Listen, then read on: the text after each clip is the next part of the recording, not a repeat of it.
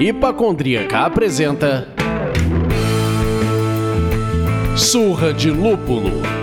Oi, pessoal, bom dia, boa tarde, boa noite! Eu sou Ludmilla, mais conhecida no Instagram como Hipacondríaca. E no programa de hoje, meus amigos, nós vamos falar de um assunto um tanto polêmico, um tanto importante, porém indispensável para o mercado cervejeiro, apesar da polêmica. Hoje o papo é sobre eventos, sejam eles cervejeiros ou não, mas que tenham cerveja, né? E que podem ser corporativos, casamentos, formatura, evento de moda e blá blá blá. E a importância deles para as cervejarias. Antes de pedir que o Leandro dê prosseguimento a esse papo, a gente tem o prazer de informar que esse programa é oferecido pelos nossos mecenas empresariais. Cerveja da Casa, Iris Pay, Cervejaria Ussar, Prússia Beer, Viveiro Vandenberg e The Beer Agency. Agora sim, Leandro. E eu sou o Leandro, mas vocês podem me chamar hoje da preguiça dos eventos. Porra! Porra, a gente não ia fazer um evento, nossa, tá com preguiça já? Porque, cara, assim, eu adoro evento, mas eu sempre deixo de ir. Normalmente o motivo que eu não vou é preguiça. Tipo, ah, tem que ir até lá, chegar lá, fazer lá, não sei o que lá. Aí dá. Aí eu fico me sentindo aquele do cara do Zotopia, que é o, o, cara do departamento pessoal, que é uma preguiça, que faz tudo devagarinho, sabe? O departamento de trânsito, do Detran da Zotopia. Pois é, mas aí você chega no evento fica igual o, o urso do pica-pau. O urso do pica-pau amarelo, exatamente. O nome disso é. é... Pica-pau amarelo? Você misturou as estações, amigo. É o urso do pica-pau, é isso, o amarelo. Ponto amarelo é outra parada. é o sítio do pica-pau amarelo e o urso do pica-pau da parada vermelha. É, é isso, pois é, tá vendo? Isso aí, o nome disso é distúrbio de personalidade. Nossa. Sabe, eu tenho o antes e o depois. Eu sou muito louco com essa parada de evento. Tá bom. Mas antes dos eventos, Lud, normalmente a gente vai pra evento pra tomar cerveja, mas a gente também grava beber uma cerveja ou não. O que, que você vai beber por aí? Bom, gente, esse é o primeiro programa de fevereiro e eu sigo sem beber, tá? Então estamos aqui, ó. Água! Água! E você? Preguiça dos eventos. Você tá bebendo o que aí? Então, a gente grava com antecedência, o povo sabe, né? A gente não mente, o povo sabe. Mas eu sei que eu não vou respeitar o janeiro seco. Eu sei. Então eu tô tentando ainda postergar isso. Então eu tô na água. Vamos colocar aqui água também. Show. Perfeito.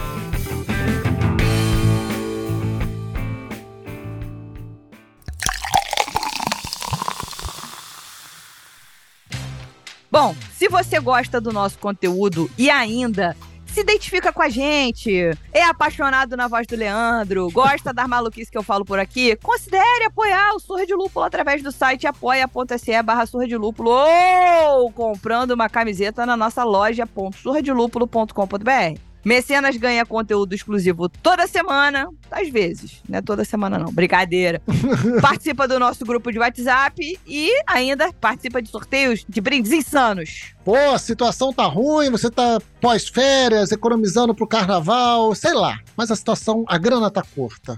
Ou você ainda não tá com aquele amor para ter um relacionamento sério conosco, Outro jeito de ajudar é seguindo a gente na sua plataforma de streaming preferido e dando aquelas cinco estrelas no Spotify ou no Apple Podcast. Não adianta vir com menos cinco. Se for dar menos cinco, não dê nada. Prefiro nada do que menos cinco, tá? Isso ajuda muito na distribuição dos episódios, principalmente se você compartilhá-los. Olha só, fiz até o Temer, quase usei uma mesóclise. Se você compartilhar os nossos episódios, eles voam longe e ajuda que mais pessoas conheçam e participem dessa comunidade. Ajuda nós. Então eu compartilhar-lo-ei. Era isso que você queria, né? É, caralho! Era isso que você queria. Tá, tá bom, então.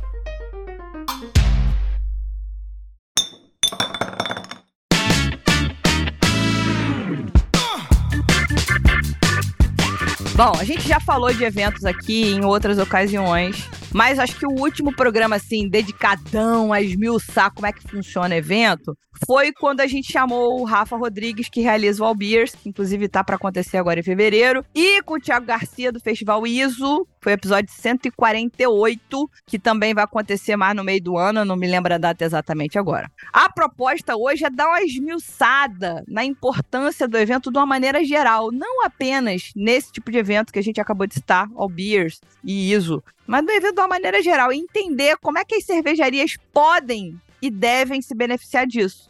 Para tanto, a gente pegou e contou com algumas participações especiais de donos e donas de cervejaria, bem como organizadores de evento e, claro, consumidores. Que é para eles darem cada um os seus depoimentos e assim a gente ter uma visão mais geral sobre esse assunto. A nossa pesquisa trouxe alguns dados sobre evento. Nela ficou claro que a grande maioria das pessoas frequenta eventos e consome cervejas neles. Daí pensamos, será que os eventos não estão sendo pouco explorados pelas cervejarias? Será que tem mais para se fazer por aqui? Se você ainda não acessou o relatório que é gratuito e que conta, demonstra o retrato do consumidor de cervejas do Brasil inteiro, 100% nacional, clica no link da nossa bio ou na descrição do post ou no seu agregador de podcast. Tá lá vai ter mais de 70 páginas de puro amor em dado. E aí, alguns dados que vale a pena a gente citar aqui, a gente separa o público, logo os respondentes, em dois grupos, tá? Quem diz que bebe apenas cervejas comuns e quem diz que bebe cervejas artesanais e comuns. Dos públicos que bebem apenas cervejas comuns, 59,71% dizem que sempre que estão em eventos bebem cervejas. Então não desassocia é importante, quase 60% do público não desassocia ida a eventos do consumo de cerveja. Está diretamente associado. Se eu estou no evento, eu estou bebendo cerveja. Ah, a gente vai detalhar o que, que é um evento, né? Que tipos de eventos existem. Mas não existe essa separação. Isso é muito importante para entender o potencial desse mercado, tá, gente? E os consumidores de artesanais e comuns, 74,63%, ou seja, quase 75%, já foram em eventos. E o tipo mais comum que a galera frequenta é aquele onde não tem ingresso, são coisas locais e paga apenas o que consumir. 39,21% das pessoas falaram que assim, já fui e fui nesse tá? Esse é o mais comum. E o preferido, por incrível que pareça, por mais que a galera tenha ido mais no outro, o preferido de quando a pessoa já usufrui de outros tipos de eventos é aquele em que você paga o ingresso e consome à vontade com o famoso open bar, open beer, o beba o que puder. Isso representa 33,49% das preferências. Não é frequência, aqui tem essa separação. Então, uma coisa é vou mais em um, mas prefiro outro. Talvez porque não tenha tanta oferta do outro assim, né? Acessível. E aí também temos, entre os consumidores de artesanais e comuns, aquele grupo que falou que nunca foi um evento. Representa ali 25,37%, que tem como maior impeditivo para ir no evento a localização, beirando 54,58% não foi a um evento por causa de localização. E em segundo lugar, a falta de companhia, de gente para ir com. Lud, hum. vai rolar um baita evento de mergulho para limpar a Praia Vermelha. Vamos comigo? É? É, pois é, isso aí o nome disso é falta de companhia, não necessariamente. A Lud vai comigo em várias furadas em vários eventos, mas Olha aqui o detalhe. Você nem nadar, porra. a falta de companhia pode ser também sobre o tema exclusivo do evento ser de cerveja, tá? A gente vai falar nisso mais na frente. E o preço da cerveja, que normalmente é o que a gente muito discute aqui, fica em último lugar. Olha quanto valor agregado existe em um evento. As pessoas nem olham muito para preço porque fica em último lugar, fica lá somente 9,68% das pessoas dizem que nunca foram porque cerveja lá é cara. Eu acho que tem alguns pontos do que o Leandro trouxe que está na nossa pesquisa. Acesse lá e comprove você mesmo. É que a gente tem que tomar muito cuidado, como a gente está muito dentro da gema do ovo de codorna, que é o universo cervejeiro artesanal, a gente acaba falando, quando fala de evento, aí a gente fica pensando em All Beers, em ISO, em Mundial de la Bière, em Slow Brew, e etc. Sim. E não é só isso. Muito pelo contrário, a gente vai ouvir depoimentos aqui que vão falar de uma gama infinita de eventos e que são tão importantes quanto à venda para o PDV. Mas a gente vai chegar nisso mais adiante. Aí eu que adoro um significado, eu que adoro uma palestrinha, eu fui procurar no dicionário o que que significa a palavra evento, que é pra gente entender que isso é uma parada tipo soco, porra de bomba, tiro pra tudo que é lado, né? Então tá, evento, é assim que separariam as sílabas dessa linda palavrinha. Substantivo masculino, algo que acontece e que se pode observar. Aí vem umas aspas aqui. Com a fotografia foi possível registrar eventos no momento em que eles aconteciam. Acontece direto em evento também. Sim. Alguém tirando foto pra guardar, pra botar no Instagram, pra dizer que tá vivendo um bom momento, tirando foto de cerveja. Olha, outra boa situação pra você estar tá com a sua cerveja lá no evento. É altamente instagram... Instagram... Instagramável, difícil falar isso. Rápido, então. É, ainda mais acelerado. Né? Acontecimento, né? Evento é o quê? Um acontecimento. É festa, é competição esportiva, é espetáculo, planejado com lugar e hora determinados e que geralmente atrai grande público e tem cobertura da mídia. Isso é bem verdade também. Mesmo que a mídia seja o Instagram. Uhum. Ainda tem os eventos astronômicos, que seria o ponto no espaço-tempo de quatro dimensões. Viu como é que evento pode ser coisa, porra, de outro mundo. Sobe um, um reggae nessa hora.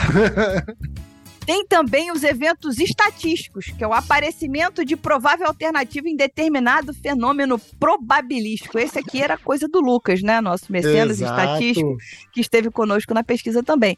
E tem a parte física do evento, que é o conjunto de dados que mostra uma interação entre partículas. Olha só. Viu como é que evento é um negócio que a gente tá dando, tá olhando só pra Mundial de la Bière, tá olhando só pra Festival Cervejeiro Blumenau e não tá olhando pro resto. É, vai muito além, cara. Sim, sim. Você quer fazer um comentário sobre essa gama de coisas que são os eventos? Não, eu acho que ali você trouxe o que o seu Michaelis organizou, o seu Michelis Uhum. organizou, e isso abre realmente a cabeça para a gente ir além dessa segmentação que você está batendo na tecla. Né, dessa coisa de que evento onde se vende cerveja é evento de cerveja. Não, não necessariamente. Para isso, a gente deu uma organizada aqui nos tipos de eventos e vamos aproveitar e ouvir os depoimentos dos nossos convidados mais do que especiais para trazer essa percepção destes eventos para gente. Exato.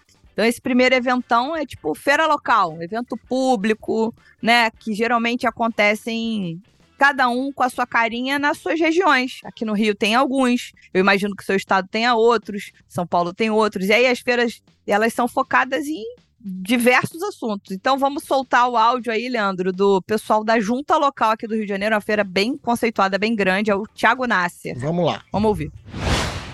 Olá, pessoal do Surra de Lúpulo. Sou o Thiago Nasser, da Junta Local aqui no Rio de Janeiro. É um prazer estar aqui compartilhando um pouco da nossa história. Para quem não conhece, a gente começou em 2014 com o propósito de aproximar quem come e também quem bebe e quem faz. A gente entende que essa relação direta com o pequeno produtor é super importante e é uma delícia. E a galera da cerveja sempre teve um papel muito importante nisso, né? Acho que tem muitos elementos em comum. Questão da comunidade, de todo mundo se conhecer, se ajudar, trocar receita, questão da relação direta, né? A gente estava ali numa época em que as pessoas estavam conhecendo diferentes estilos, marcas novas estavam surgindo, né? Então, nas nossas feiras no começo já passaram Dois Cabeças, Rocos Pocos, Rock Bird, Three Monkeys, Três Cariocas. E então essa galera sempre foi muito parceira e participou de nas nossas feiras, né? Que a gente promove feiras, a gente tem um site e também fazemos eventos especiais. Inclusive há pouco tempo fizemos o Fermenta Cerveja, um evento num formato bem interessante, com ingresso, ao contrário das feiras que são abertas ao público que as pessoas poderiam degustar é, livremente. Aí tinha desde Zalais, coisa linda, até Zapata e outras marcas dentro de uma ideia né, de sempre estar provocando um pouco, trazendo coisas novas de cervejas ácidas, de levedura selvagem, com insumos de fazenda. E já tivemos outras experiências muito bacanas também, já tivemos algumas cervejas com a nossa marca, feitas em collab. Já teve uma de limão, uma saison de limão galego, de uns, com, a, com a Dois Cabeças. Já fizemos a fim de feira, nossa cerveja de batalha oficial das feiras, em parceria com a Rock Bird, depois com a Rocos Pocos. Porque é isso, né? Todo mundo preocupado com a qualidade, com a origem das coisas, e, e, e a cerveja é aquela coisa que, que desperta a, a, conversa, né? Cada um quer trocar a experiência, as suas preferências, e é isso que acontece nas feiras e eventos da junta local. Então, para a gente sempre foi um enorme prazer estar muito junto desse movimento da cerveja artesanal e a gente espera que continue assim por muito tempo. Perfeito. Eu acho que a junta local é um exemplo desses que a gente estava tentando trazer, que as cervejarias, como a gente é um podcast cervejeiro, né, meus amigos, a gente tem que puxar a sardinha para cerveja. Exatamente. Mas na junta local vai ter o hambúrguer, mas vai ter o queijo artesanal, vai ter a, a geleia, aí tem o brigadeiro, ou seja, é um, é um evento, é uma feira com variedades. Sim. Aí tem música, e aí tem todo tipo de música.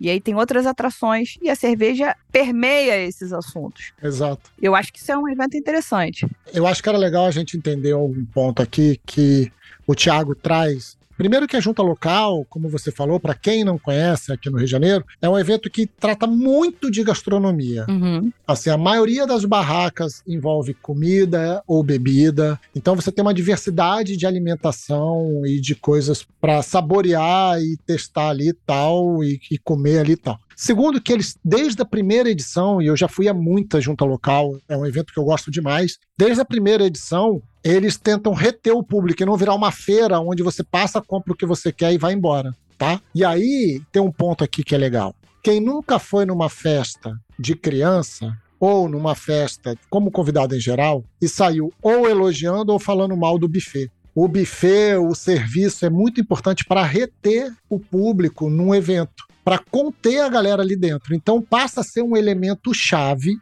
no caso aqui para gente, a cerveja passa a ser um elemento chave e importantíssimo para a junta local e para os outros eventos, para que a conversa e a presença das pessoas nestes eventos seja mais duradoura. Não seja apenas de passar lá, comprar o pão orgânico que gosta, os insumos, os temperos, os cremes que gosta, tal, e ir embora. Não, é parar, comprar o que gosta e ficar, curtir o som. Sempre tem um DJ tocando, fazendo um som ambiente e tal. Então, cria um ambiente de permanência. Diferente de uma feira de bairro, que você passa, compra o que quer, chega na xepa, chora, já conhece os feirantes e vai embora. Então, a cerveja passa a ser um elemento chave. E o Tiago traz o quanto marcas que hoje são marcas muito fortes começaram nesse ambiente. E isso não é só para cerveja, gente. Aqui também tem uma outra feira muito aqui no Rio, né? Tem outra feira muito clássica do Rio de Janeiro, que é a Babilônia Feira Hype, muito antiga, que ela é mais voltada para moda. A Farm nasceu na Babilônia Hype. Que também é uma marca carioca, que de repente as Sim. pessoas não se conectam, é uma marca feminina carioca. Feminina não, que agora tá bem unissex, inclusive. Ah, né? é? Eu não sabia que ela tinha ido pro unissex. É.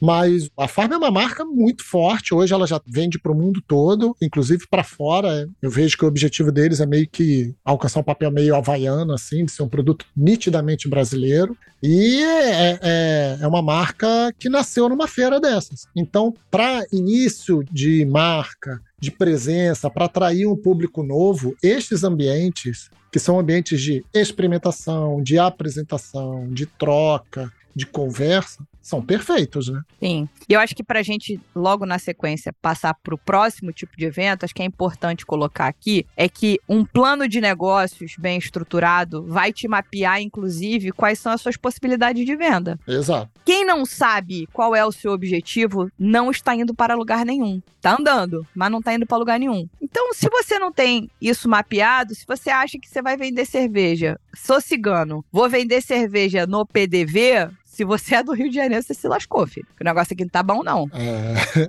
e eu imagino que em outros estados, não é que a situação econômica do estado não esteja boa, mas é a questão de que o Estado, de repente, ainda não tem uma adesão à cena artesanal, como tem no Rio, São Paulo e no sul do país. Então você precisa criar a sua própria oportunidade e ir até onde o público está, eu acho. Perfeito. Então, um pouco nesse conceito da feira, e você trouxe muito bem que o evento de rua, seja uma feira, seja um evento assim assado, diferente da feira de frutas, Uhum. que você vai lá cumprir um objetivo, que é fazer compra, e comer o pastel e tomar o caldo de cana e voltar pra casa. Ah, que delícia. É bom também, é bom também. Mas, enfim, é um objetivo específico. Você vai pra casa pra isso. uhum. A feira não. A feira você vai lá, tipo, ah, vou lá dar uma voltinha, comer um negocinho. Quando você vê, você tá bêbado no domingo à tarde. eu estou falando isso não aconteceu comigo, mas eu já ouvi. Já aconteceu comigo sim, brincadeira. É baseado em fatos que talvez sejam seus? Talvez. Baseado em fatos que sejam meus, talvez.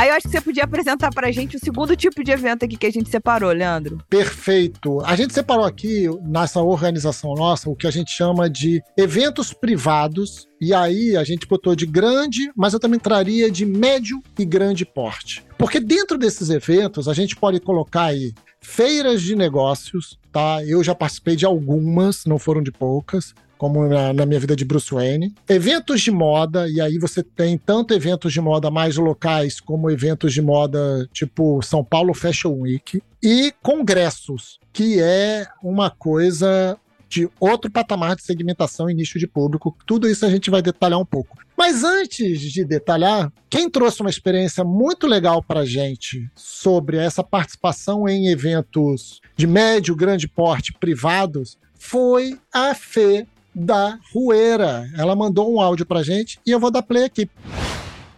Oi, Lude, Leandro e todo mundo. Aqui é a Fê da Rueira, tudo bem? Bom, falar da Rueira e não falar em evento é praticamente impossível. A cervejaria nasceu com um propósito muito forte de ir onde as pessoas estão. Hoje a gente participa de muitas feiras de rua que possuem uma curadoria voltada para marcas autorais de pequenos e médios produtores. Também fazemos eventos privados, corporativos, de tudo um pouco. A gente vai desde um evento nacional de tecnologia, como foi o Agile Brasil, que nós participamos esse ano, até final de campeonato de tênis, é de tudo um pouco mesmo. No início, os eventos eram muito mais para construção da marca do que plano comercial de venda. Mas a gente percebeu que dava para caminhar com os dois propósitos juntos. A gente ama fazer evento de rua, evento gratuito. Existe uma troca entre nós e a galera muito grande, e isso nos direciona enquanto cervejaria, pois conseguimos ver de perto o que o cliente gosta, quais são as dores, o que o impede de tomar cerveja artesanal e o que faz tomar também.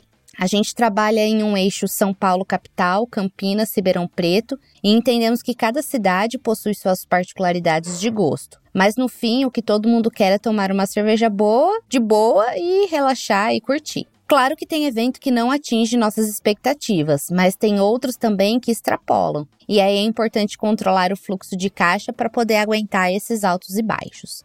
Eventos, para nós, na nossa opinião, é uma ótima oportunidade de conexão com o consumidor, que pode vir a ser seu cliente, se simpatizar com seu propósito e ser o seu maior marqueteiro. Acredito também que toda cervejaria pode sim encontrar seus potenciais eventos para compor a estratégia comercial da empresa, desde as mais sérias até as mais descontraídas como a Rueira. É isso, gente. Um beijão para vocês. O bom da Fê é que ela entrega tudo, né? É, pô, pronto. Acabou o programa.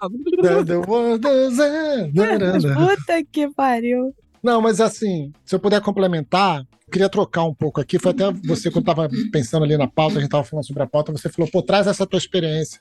E eu acho que é legal, sim. Eu acho que, assim, eu já participei de feiras de negócios, né? Uhum. E aí, a feira de negócio, eu participei, por exemplo, em feira de franquia. Eu participei de feira de franquia, participei de feira de concurso público e tal. Feira de franquia foi uma experiência muito louca, porque o trabalho da feira é trazer público. Uhum. E eu não sei se foi porque foi mal divulgado, eu não sei se foi porque foi pós-pandemia, o que que aconteceu, mas mingou, deu água Uhum. na feira. Não tinha, assim, não ia ninguém. Tá? Então foi uma feira que, pra gente, empresa que estava lá, a gente saiu com retorno sobre investimento negativo. A gente gastou e não ganhou. Uhum. Nem diretamente, nem indiretamente. Mas eu observei o cenário ao redor. E quem estava lá? Ocos Pocos. Uhum. Na hora eu mandei uma mensagem pro Pedro, falando: vem cá, pô, vocês estão aqui na feira, que legal, viraram franquia, viraram franqueadores, como é que é essa história? O que que tá acontecendo? Ele falou: não, a gente tá aí como serviço, a gente tá aí para atender o público. E era o stand que mais bombava. Por quê? Os expositores que não estavam atendendo o cliente estavam aos poucos matando tempo, tomando cerveja e conversando e fazendo network com os outros expositores. Então foi o stand que mais bombou, foi o da Ocus Pocos tem esse papel, essas feiras de negócios, tem esse papel tanto de apresentar-se para o público, o que nessa mesma tipo de feira, quando a gente fez em São Paulo e fizemos na Bahia, cumpriu essa função. Uhum. Mas tem, olhando para cervejarias, né? A gente tem essa função também de entender esse serviço que tem que atender o público expositor, o público transeunte, né? Que está lá conhecendo, o público, eu não sei qual termo usado, me fugiu agora, o público visitante que está lá conhecendo os estandes que estão lá. Uhum. Você quer trazer mais alguma coisa? É, sim, o que eu acho importante quando a gente fala de congresso, feira de negócio e etc., é mesmo quem está lá, vamos lá, para correlacionar com o evento cervejeiro de negócio. Quem está na Feira de Blumenau, quem está na Brasil Brau, uhum. teoricamente, nesses eventos tem pouca cerveja acontecendo, bebendo-se ao longo do dia, porque teoricamente você está ali para fazer negócio. Perfeito. Aí depois vai chegando no horário do happy hour, começa a liberar uma coisa ou outra, porque o foco não é tomar cerveja. A gente está falando de cervejaria. Assim como nesses congressos, nessas feiras. Então, uma cervejaria que consegue se enfiar num lugar desse, ela está apresentando-se para uma gama de empresários, para uma gama de, de pessoas que estão ali numa feira de franquias, mesmo quem ainda não é empresário está interessado em ser. Total. Então você está ali aparecendo para pessoas que podem ser importantes para você, para te contratarem para uma outra ocasião, para virarem seus clientes através de um PDV e etc. Então, cara, o evento tem uma gama de situações que podem ajudar os negócios, que é muito grande. E é muito engraçado que a gente percebe, eu pelo menos, nas que eu já fui na minha vida, que você acaba tendo muito mais comidinhas do que bebida. Sim, é verdade. E as comidinhas geralmente são meio ruins, é. né? Aquele pão de queijo que tá ali conversando desde 8 da manhã. Exatamente. Você imagina, cara, se você consegue botar um, um stand, uma barraca, um, você tem uma estrutura própria de evento e bota ali seu chopp plugado ali, geladinho. Gente, é, é vender como se você fosse a última Coca-Cola do deserto. Eu acho. Perfeito. Eu acho. Sim, sim, eu acho que super funciona. E tem esse ponto que você falou do público ser empresário, tal, no caso do evento de franquia tal, que é tá apresentando a cerveja para um público que não é de primeira instância cervejeiro. Uhum, exatamente. Interessado. Então é um público muito mais aberto, mais amplo, muito mais de entrada. Uhum. Eu só queria fazer uma parte, me permite uma parte? Não lhe dou a parte. Agora a gente vai começar a usar isso desde o último programa, a gente vai começar a usar isso. Hein? Total. Sobre congresso. Tá. Porque congresso, quando a gente fala aqui, tem congresso técnico e tal, mas vale entender a força que o vinho trabalha o vinho, o espumante, o uísque trabalha em congressos de alto nicho, de nicho de alto ticket. Congresso de medicina tem sempre alguém ali apresentando um vinhozinho, uhum. apresentando espumante. Então, se você tem uma cervejaria ou cuida de um produto de cerveja, uma, um produto, né, a distribuição de uma cerveja de alto padrão, de ticket médio maior, de mais associada à autogastronomia, tipo, sei lá, cervejas selvagens, cervejas envelhecidas em barril, as high-ends, né? Se você cuida de uma cervejaria dessas, pô, talvez seja um bom espaço para você apresentar teu produto, hein? Pedir ali licencinha para o vinho, pedir ali licencinha para o uísque e falar: olha só, estamos aqui do mesmo nível, hein? Tem uma cerveja aqui, ó, que te acompanha muito bem. Porque aí vira uma outra abordagem com público mega segmentado. Não são muitas pessoas, se bem que tem eventos desses que são gigantescos, uhum. mas está muito direcionado para um nicho e para um ticket médio muito alto. É. Eu acho que só para a gente complementar aqui, e a gente vai ouvir um pouquinho sobre isso no áudio logo ali adiante, sobre eventos que não são gigantes, que não são congressos, que não são feiras, não são de negócios, mas que existem oportunidades para as cervejarias. Uhum. Casamento, formatura, Sim. que é gente que acaba bebendo muito e acaba comprando muito produto. Então você tem a oportunidade de apresentar seu produto ali também. E aí é diferente, né, gente? A pessoa comprou um barril, alugou a chopeira e seu negócio tá lá. Você não tem ninguém ali meio que, ó, um sommelier explicando. Não é nada disso. Sim. Mas é a oportunidade de você ser a cerveja daquele evento, mesmo que seja para 100 pessoas, para 120 pessoas. Isso vai ficar na cabeça das pessoas, entendeu? Então, Entendi. eu acho que pode ser importante também. Bom, para a gente continuar aqui nessa pegada, a gente vai rememorar um dado que o Leandro já apresentou, né? Que é mais um dado da pesquisa, falando que, apesar disso tudo, o evento preferido das pessoas é o que paga o ingresso e consome bebida à vontade. E aí a gente agora está falando especificamente de eventos cervejeiros, né? Paga o ingresso e bebe cerveja à vontade. Eu tenho algumas observações sobre isso, mas a voz do povo é a voz de Deus. Então, a gente quer agora especificamente em eventos focados em cerveja com cobrança de ingresso e open bar. E aí a gente quer entender aqui quais são os tipos de cervejarias que talvez mais se beneficiam desse tipo de evento. O que, que ela ganha com eles? Então, bora dar o play no áudio da cervejaria Sá, do Felipe Barros, e aí a gente debate sobre isso na sequência.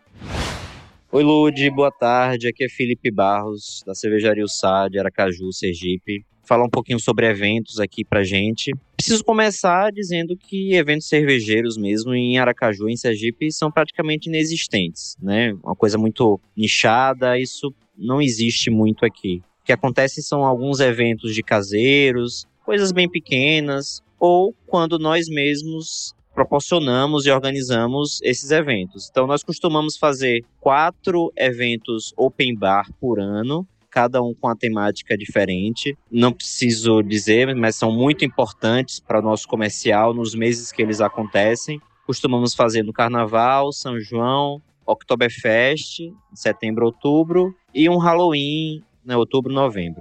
Então, esses eventos open bar têm um volume muito grande né, de, de saída a gente consegue fazer o open bar com um ingresso relativamente barato e buscando uma vazão mesmo de venda de shopping. Então a gente organiza todo o evento com o objetivo de dar é, vazão nesse shopping, nesses eventos. Então, nos meses que ele acontecem, eles acontecem, são importantíssimos para o comercial. E além disso, buscamos participar do máximo, né, do maior número de eventos privados possível. Então, Casamentos e formaturas são um grande cliente da gente, né? Representam uma boa parcela do comercial. E eventos pequenos em casas, né? Com uma chopeira, um barril, também temos bastante toda semana, todo final de semana, durante a semana. Então, resumindo, os eventos hoje voltaram a ser a principal fonte de venda de, de produto nossa. Deu uma paradinha na época da pandemia, né? Que os eventos pararam, inclusive nós já tínhamos uma dependência muito grande de eventos na época, né, que aconteceu a pandemia, o que acabou prejudicando muito a gente. Nós não tínhamos produtos em prateleira, então essa dependência de evento foi um problema para a gente lá atrás. Caiu e hoje voltou, retornou muito forte. Claro que a gente acabou desenvolvendo produtos enlatados, envasados, em garrafas, que representam uma grande parcela do comercial também, mas eventos com certeza são, né, têm uma grande importância no nosso comercial eu não me vejo hoje como cervejaria se eu não conseguisse atender eventos. É a melhor forma de, de servir o produto, o produto está indo ali super fresco, em chopp. As pessoas estão num, num momento de consumo diferente, né? Normalmente, quem não é do mundo da cerveja artesanal, pelo menos aqui em Sergipe, costuma consumir em lata, em garrafa, em casa, né? Sentado na mesa do restaurante, de um bar quando está no evento, provando um chopp, um chopp diferente, diferentes sabores. Normalmente nós temos pessoas especializadas ali junto com o nosso produto para explicar sobre o produto, sobre a matéria-prima, tentar dar uma iniciada ali naquele consumidor no mundo de cerveja artesanal. Então, o que eu posso dizer é que os eventos são muito importantes para o comercial da cervejaria Sá hoje, e eu acho que tem que ser assim mesmo. Como eu falei, a melhor forma do produto chegar ao cliente, né, mais fresco, com maior qualidade, com maior informação, talvez só não, em alguns momentos, a gente não consiga um serviço ideal, num copo ideal, né? Mas está ali no, no, momento descontraído, eu acho que é o momento ideal para a pessoa que não é iniciada, que não conhece a cerveja artesanal, ou que não conhece a cervejaria Ussá, de conhecer, de se aprofundar mais e iniciar esse consumo com a gente. Beleza? Valeu, um abração, até mais.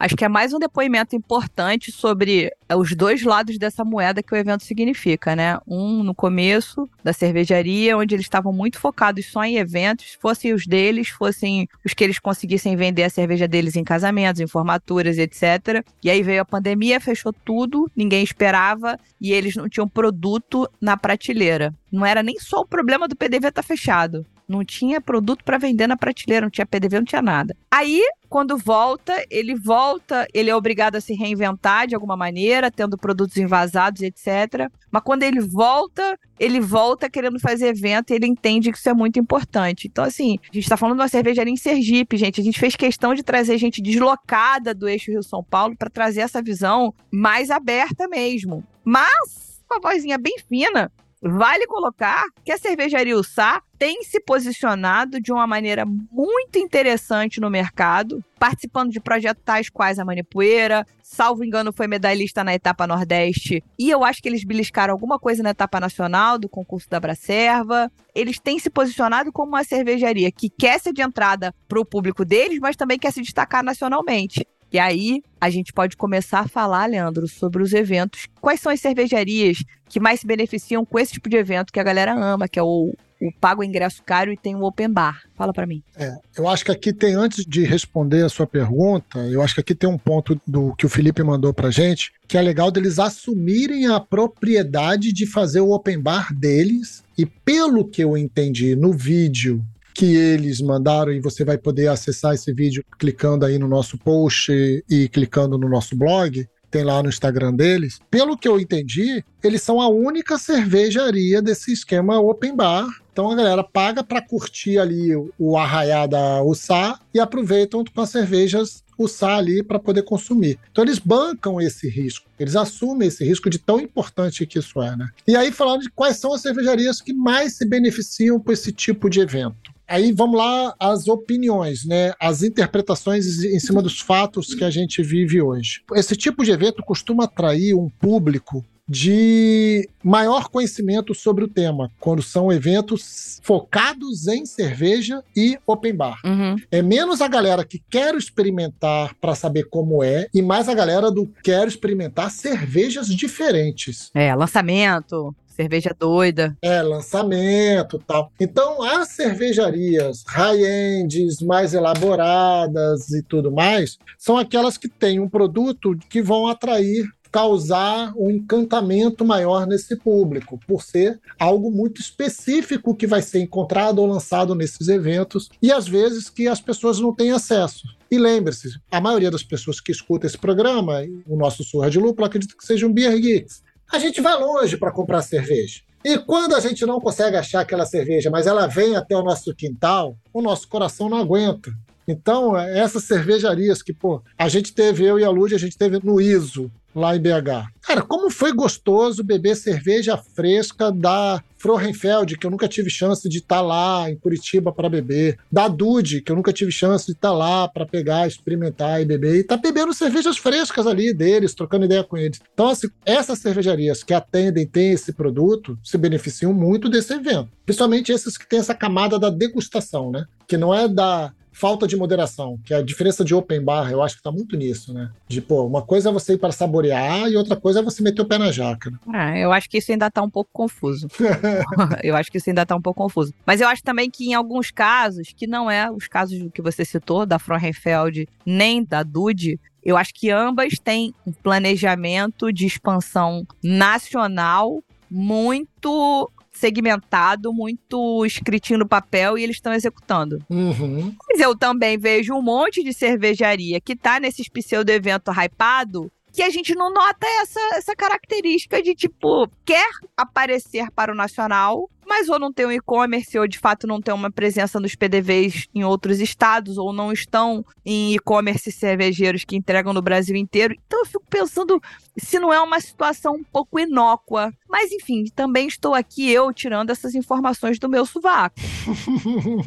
é, porque você quer aparecer no evento. Você é uma cervejaria de Sergipe, faz de conta. Tá. Você é uma cervejaria de Sergipe, vai lá pro ISO. Mas aí você não tem um e-commerce, você não vende nenhum outro e-commerce do Brasil. Por que, que você tá num evento para pessoas do Sul e Sudeste descobrirem você? Ah, não. Você não vai tirar nada além do que você tirou no evento. O que você vendeu no evento é teu lucro. Esquece. Mas num evento como ISO, você vendeu o barril pro ISO. Você não ganhou um dinheiro a mais se você. Entendeu? Você não tá vendendo B2C. Sim, sim. Mas eu vejo algumas cervejarias que vão para esses eventos e que não estão com esse plano definido. Aí depois fala que, poxa vida, foi o um tiro no pé, deu merda. Pô, mas você não tinha o que oferecer após, né? Exato. Você não tinha que continuar a venda, fazer a venda. Exatamente. Mas enfim, eu acho que o evento é o preferido porque, vamos lá, nossa pesquisa esse ano alcançou muitas pessoas que disseram que bebem apenas cervejas comuns ou as mainstreamings, mas a gente alcançou, a maior parte das pessoas ainda diz que bebe comuns e artesanais. Exato. E certamente o maior volume é de pessoas que bebem artesanais porque a gente está nesse nicho e é normal. Então eu fico me perguntando aqui se essa resposta ela vem nesse volume para falar que prefere um evento open bar, justamente arrastado pelo Beer Geek que a gente acabou de citar aqui, né? Olha, como a nossa massa é uma massa muito grande de respostas,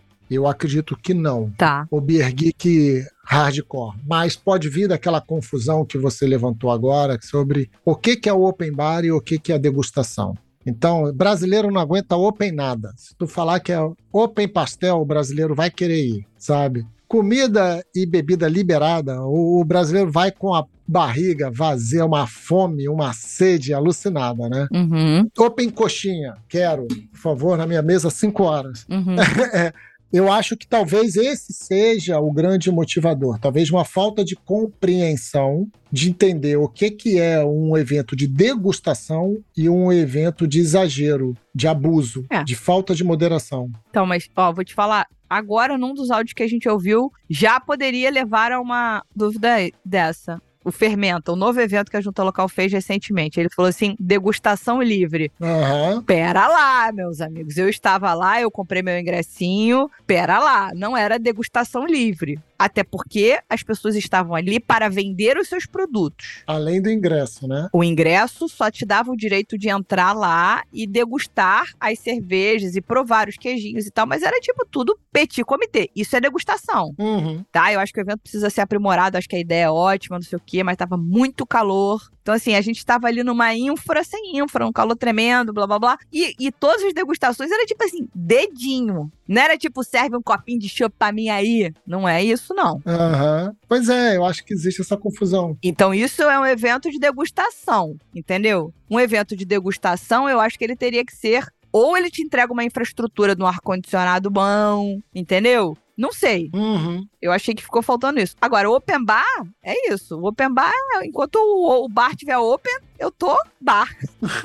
É, e aí eu acho que as pessoas não, não têm moderação. Aí é diferente, não é entendimento só de open bar e degustação, não. É moderação também, né? Tipo, quanto basta. É saber parar. Exatamente.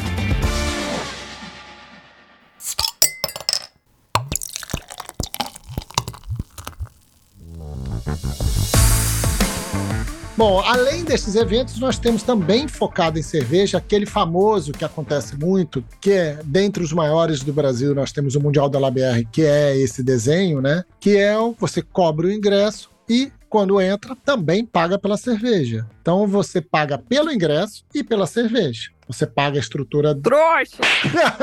Caraca, Caraca agressiva! Sou verdadeira! Então você paga duas vezes, né? Ou não. Aí é entender bem essa escala, porque também tem, isso tem uma diferença muito grande. Os preços dos open bar, vamos chamar assim, são muito maiores do que o ingresso do Mundial da LABR, né? Ou de outros eventos nesse mesmo modelo. Uhum. Aqui, quando você está falando desse tipo de evento, é importante entender que vira um fator de moderação o pagar pela cerveja, que é o limite da carteira da pessoa. Ela fala, cara, eu tenho, vou dar valores exemplo, tá? Uhum. Paguei 50 para entrar e tem mais 200 aqui dentro. Eu não vou pagar mais do que 250 reais. Aí a pessoa esquece que ela tem que botar a conta lá dentro, tem que botar o- a comida ainda por cima, o transporte, e toma um prejuízo danado. Mas no final das contas, a pessoa aqui ela acaba tendo um fator de controle, de moderação, que é a grana. Uhum. E aí vira uma disputa que é disputa pela atenção do consumidor. Porque o teu stand tem que chamar a atenção, já que ele não vai poder comprar todas as cervejas que ele passar na frente. É bem, bem pensado, bem pensado. Então não adianta ir achando que vai lutar de igual para igual, porque aí tu vai encontrar se você voltar lá e ouvir o nosso programa sobre os 10 anos do Mundial da LABR, que a gente fez uma grande retrospectiva sobre o evento, a Lud, que foi em todos, ela lembra muito bem quando os estandes começaram a ficar mais elaborados, quais foram os estandes que mais brilharam. Deste ano passado, né, de 2023, o stand da Ox Pocos foi fortíssimo, o stand da Black Princess foi fortíssimo, Uhum. da Noi foi fortíssimo e toda a ativação da Cacildes foi muito forte ali, né? Uhum. Então tiveram marcas que investiram nessa parte de stand porque sabe que ali entrou, depois que o consumidor entra, vira rinha. Rinha de atenção, né, cara? Sim. Mas a gente também já ouviu de expositores que não necessariamente, novamente, a gente precisa falar de estratégia, planejamento e execução de estandes que eram menores, de cervejarias menores, mas que sabiam o que queriam naquele evento, que aquele evento é caro para eles também, porque paga o stand, paga percentual disso, blá blá blá. Mas eles identificavam que ali era um colocar o pé numa região. Era colocar. Mas aí o cara tem que estar preparado para vender para o Rio de Janeiro Sim, seja ele de qualquer estado. Entendeu? Então, eu acho que esse tipo de evento, apesar de você falou muito bem da disputa de atenção, ele tem uma coisa de, de te aproximar do público. Porque se ele escolheu você perante outras 40 opções de, de, de stands, aham. você tá, porra, bem na fita. Agora, você tem que saber se você vai ter condição de fazer a revenda, né? Se você vai impactar esse cliente para que ele compre novamente com você, seja diretamente ou seja num PDV, quando ele olhar o rótulo da sua cerveja no PDV que ele vai, porra, tem essa cerveja aqui, eu vou comprar. Sim. Então, novamente, gente, em evento, sem pensar em nada, acho que nem na missa. né? Porra, Porra, que comparação. porra. Mas é legal também trazer isso, porque assim, vamos voltar sobre aquele ponto que você trouxe anteriormente, sobre quais cervejarias se beneficiam desses tipos de evento, né? Uhum, A cervejaria que está indo para o Open Bar, ela já foi com o barril vendido. uhum. Então ela já chega lá com a conta dela equilibrada. Sim. Não vai chegar lá devendo nada, tal. Vai chegar com a conta equilibrada. Agora, a cervejaria que está indo para o Mundial da LABR, para um evento desses que cobra ingresso, ainda vai disputar a venda. Então, entender se você está indo para apresentar produto, você entender que tipo de preço você está levando o produto, quais são as ofertas. Entender se você está indo para apresentar marca, para fazer uma presença de posicionamento. Como você vai fazer isso? A gente viu marcas muito interessantes no Mundial da da LABR que abandonam a ideia de apresentar a marca de um jeito mais interessante. Aí fica apenas mais um stand ali escondido, sendo que o objetivo deles era apresentar marca, ficar claro, né? Uma empresa que tem uma postura um pouco mais de marca mesmo, de posicionamento.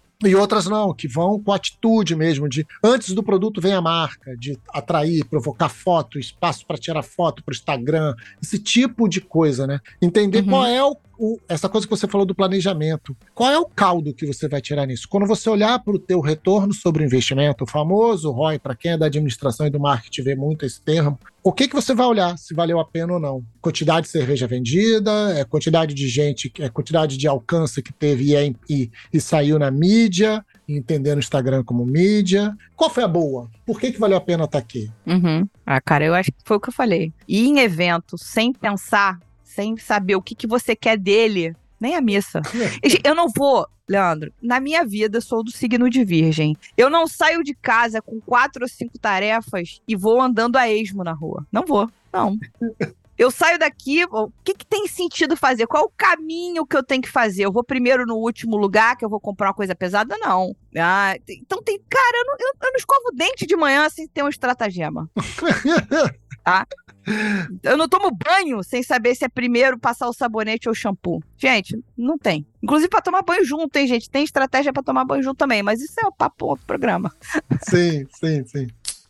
Vamos acompanhar então agora esse dado que a gente ia trazer da pesquisa. Acho que é contigo esse dado aí, filho. Tá. A gente quer relembrar aqui o que eu já falei lá em cima, né? Que são, assim, do público que bebe cervejas artesanais e comuns e que nunca foram a eventos, a maioria diz que o problema é a localização. O maior limitador que faz essas pessoas não irem a eventos é a localização. Em segundo lugar, a falta de companhia. Aí eu fiz a brincadeira do evento de mergulho para limpar a Praia Vermelha. Esse evento existe, é o Clean Up Day. E o preço da cerveja fica em último lugar, tá? O que, que a gente está falando um pouco disso aqui? Sobre eventos que são agregadores e eventos que são segregadores, a diferença entre um e outro. Também quero somar um, um, dado que a gente acabou não citando lá em cima, que é sobre o público jovem. Quando você pensa em evento de cerveja, qual é a música que você acha que está tocando? Fecha o olhinho, qual música você escuta? Se você não respondeu rock, você está vivendo a exceção, porque a maioria pensa em rock, sim senhor. Só que quando a gente fala de jovem, públicos de 18 a 35 anos, os três estilos que as pessoas mais escutam enquanto bebem cerveja são, na ordem, do top 1 ao top 3. Sertanejo, pagode e, em terceiro lugar, o rock. Então, sertanejo e pagode faz uma diferença, tá? E para isso, para a gente começar a falar sobre eventos como agregadores ou segregadores de públicos, a gente vai trazer o áudio da nossa mecenas, a Eve. E aí, povo, Ive falando aqui diretamente de Manaus, Amazonas. Então, aqui a gente não tem muito evento cervejeiro. Falar a verdade, o nosso público ainda é muito novo, nosso cenário ainda é muito recente então, nós temos uns dois eventos que acontecem dentro de shoppings e algumas das maiores cervejarias daqui participam. E fora isso, tem tido bastante evento de artesanato, bazares e outros tipos de evento que as cervejarias têm participado para conseguir conquistar aquele público que ainda não é da cerveja artesanal. E dentro desses eventos maiores, que não são focados em cerveja, tem todo tipo de som, todo tipo de gente, todo tipo de público. Já nos eventos cervejeiros que por enquanto só acontecem dentro do shopping, é um público mais elitizado, digamos assim, e a música é geralmente o rock. É, meus amigos, o rock precisa acabar. Não, eu amo rock, não acaba com rock, só traz a diversidade. Não, não, era pilha. Mas é isso, assim, olha que legal. O áudio da Ivy trouxe toda essa bola cortada pra gente falar de eventos que agregam públicos e que segregam públicos, né? Eu ia falar que evento dentro de shopping é uma coisa interessante, sobretudo nós que somos do Rio sofremos com bastante calor e infelizmente com uma violência meio desenfreada. Então, podia unir né, essa coisa de você estar tá num ambiente refrigerado e com segurança. Uhum. Mas se for pra fazer elitizado, também não resolve. É melhor estar tá na rua, todo mundo passando calor junto, entendeu? Agora, a questão da música, eu acho que ainda é um grande problema que a gente precisa transpor. É, porque são os tapetes vermelhos, né? É o capacho do evento, é você entender qual é o ambiente que você vai estar tá curtindo naquele evento. Já que não é só para você passar, é para você ficar, né? Uhum. Entender que alguns elementos eles já segregam, eles já delimitam, eles já nicham o seu público, é já começar a definir todo o direcionamento do evento. Então, quando eu falo, pô, vai tocar rock, entenda que você está trazendo o público de rock, porque a música é uma grande, é um grande definidor de público. Uhum. Quem não gosta de funk não vai em baile funk. É simples assim. Quem não gosta de sertanejo não vá em ambiente, que eu nem sei o nome das festas, de sertanejo, sabe? E aí que tá o ponto. Já é um corte na cara. Já no anúncio do line-up do que vai tocar, de quem é o DJ, já aumenta ou diminui o interesse. E já começa ali a. Acho que antes de trazer o termo segregar, mas já começa a nichar, né? Depois vem a parte do elitizar, que aí também tem muito a ver com o ambiente, a localização do ambiente, se é um lugar de fácil acesso, onde as pessoas conseguem chegar por transporte público ou não, se é um lugar que dá boas-vindas, por exemplo, aqui no Rio de Janeiro, um dos shoppings mais caros do Rio de Janeiro, que é o Village Mall, ele faz diversos eventos dentro do shopping. Só o fato de ser no Village Mall já segrega o público. Acabou. Pessoas que não se sentem à vontade neste ambiente não vão no evento. E às vezes são eventos que a entrada é franca, mas não vai porque já não se conecta com o espaço. Uhum. E aí você acaba criando esse tipo de separações antes de falar da cerveja. Só pelo local, pela trilha sonora, pela linha de comunicação do evento, para qual público-alvo ele está direcionado. Uhum. Então você já está começando a segregar um pouco e definir um pouco esse público. Mas quando a gente fala ainda por cima de. e Depois eu acho que até vale a gente voltar à localização geográfica, né? Porque a Ive falou lá da Amazonas só acontece tipo dois eventos por ano, dois eventos que acontecem em shopping, algo assim, né? Que ela comentou. Uhum. Existe também uma outra coisa que é de tema, tá? E aí foi a brincadeira do mergulho que eu fiz com a Lud. Existem eventos que cobram, por exemplo, são open bar, cobram muito caro porque estão vendendo apenas para o Beer Geek. Não há interesse nenhum destes eventos em ampliar o público. E tudo bem, Uhum. e tá tranquilo. Eles estão lidando com o consumidor de uma jornada muito mais avançada. E aí eles não têm interesse, como tem, por exemplo, o Mundial do LabR, de ter um volume de público recorde. Não.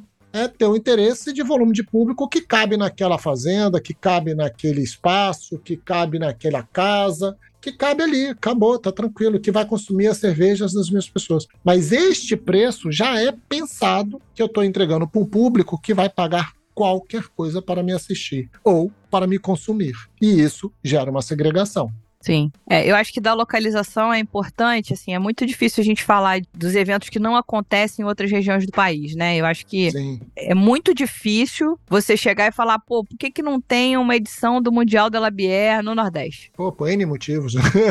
Sim, e aí talvez tenha que acontecer edições ou criações de eventos regionais que vão vir através de uniões das cervejarias daquele local para fazer um evento no estilo D mundial, no estilo de ISO, no estilo de slow, sei lá, sei lá Uhum. entendeu? Mas a localização é um fator importante, então é para se pensar também, porque no final todo mundo quer vender, todo mundo quer aparecer, e eu acho que o, o áudio da Ive foi importante para a gente entender a perspectiva do consumidor. Ela é uma beer geek, né? Ela é uma pessoa, ela é uma sommelier, é uma pessoa que entende do assunto, é Sim. juíza de concurso e tal, e está no norte do país, está em Manaus. Ou seja, ela é uma consumidora voraz, Total. só que às vezes ela não consegue porque ou não entregam lá, ou porque não chega até lá, enfim. Esse é um dos dilemas de vivermos num país continental. Então, todos os negócios vão ser afetados assim, né? Então, não dá para você tomar nenhuma decisão. Eu acho que a gente volta para a situação de planejamento, né? Estrutura e execução. O que, que você quer com o evento? Qualquer um. Qualquer um que você vá. Sim. Para mim, é isso. Eu aqui, eu poderia soltar o microfone agora. Drop the mic. é isso, amigos. É isso, pessoas. Acho que a gente deu uma passada aqui, hein, Lud, sobre os diferentes tipos de eventos, o que que a nossa pesquisa traz um pouco sobre esse olhar sobre os eventos, a força que o evento tem para o mercado de cerveja e até olhando além da camada do mercado para as cervejarias em si, em que momento as cervejarias podem se beneficiar desses eventos e como. Acho que a gente deu uma boa Uhum. passada, hein, Lud? Fizemos dever de casa, hein? Legal. Eu acho que só vale acrescentar aqui uma coisa que me ocorreu nesse minuto. Pra dar aquela encerrada geral, vamos falar que a gente tá aqui nesse programa. Primeiro programa de fevereiro, e fevereiro tem o quê? Carnaval. Carnaval. Se evento fosse ruim, vocês acham que a Ambev patrocinava carnaval de rua no Rio, São Paulo, Recife, Bahia? Não, né, gente? Não. Não. Evento é bom. Então, evento grande assim também é muito importante. Então, fiquem de olho naquilo que é possível para vocês aí. Realizem seus próprios eventos e sejam felizes. É isso. Agora. é isso. Obrigado, Lud, por esse bate-papo nosso aqui, só nós. Obrigada, tu também. E todos os nossos ouvintes. Isso aí. né? E vamos encerrar o programa agradecendo a vocês, mecenas, que nos ajudam a manter essa casa arrumada. E muito conteúdo incrível toda semana, sem falhar. São quatro anos praticamente, né? A completar, sem falhar. E hoje eu gostaria de agradecer ao Oscar Freitas, à Aline Jansen, ao Giovanni Tonello, ao João Multineto, ao Lucas Fernandes e o Max Gonçalves. Obrigado, pessoal. Muito obrigada. É isso, gente. E aí eu digo o que para vocês? Até o evento que vem. É. Até semana que vem. Até semana que vem.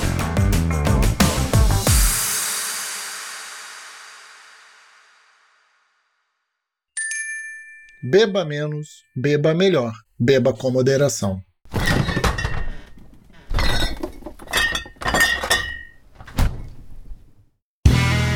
Este podcast foi editado por Play Áudios.